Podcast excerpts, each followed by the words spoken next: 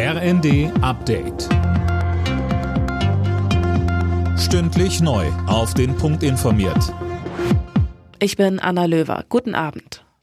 Zum Start des Bundesparteitags der Grünen hat Parteichefin Lang mehr Waffenlieferungen an die Ukraine gefordert. Die Zeit des Zögerns sei vorbei, sagte sie.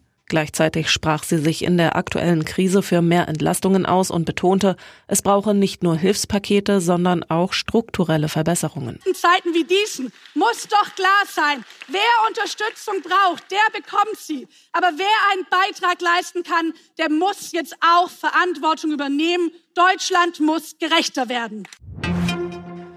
Flugreisende von Eurowings müssen sich wieder auf Einschränkungen einstellen. Die Pilotenvereinigung Cockpit hat für kommende Woche erneut zum Streik aufgerufen. Mehr von Daniel Stuckenberg. Cockpit hat die Tarifverhandlungen mit Eurowings erneut für gescheitert erklärt. Deshalb wird ab Montag gleich für drei Tage bei der Lufthansa-Tochter gestreikt. Cockpit fordert eine Begrenzung der maximalen Flugdienstzeit der Piloten und eine Verlängerung der Ruhezeiten.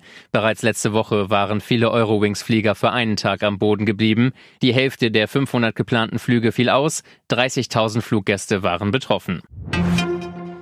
Bundesgesundheitsminister Lauterbach fordert die Länder zu mehr Corona-Schutz auf, beispielsweise eine Maskenpflicht in Innenräumen. Lieber solle man jetzt mit geringen Einschränkungen arbeiten als später mit drastischen, sagte er.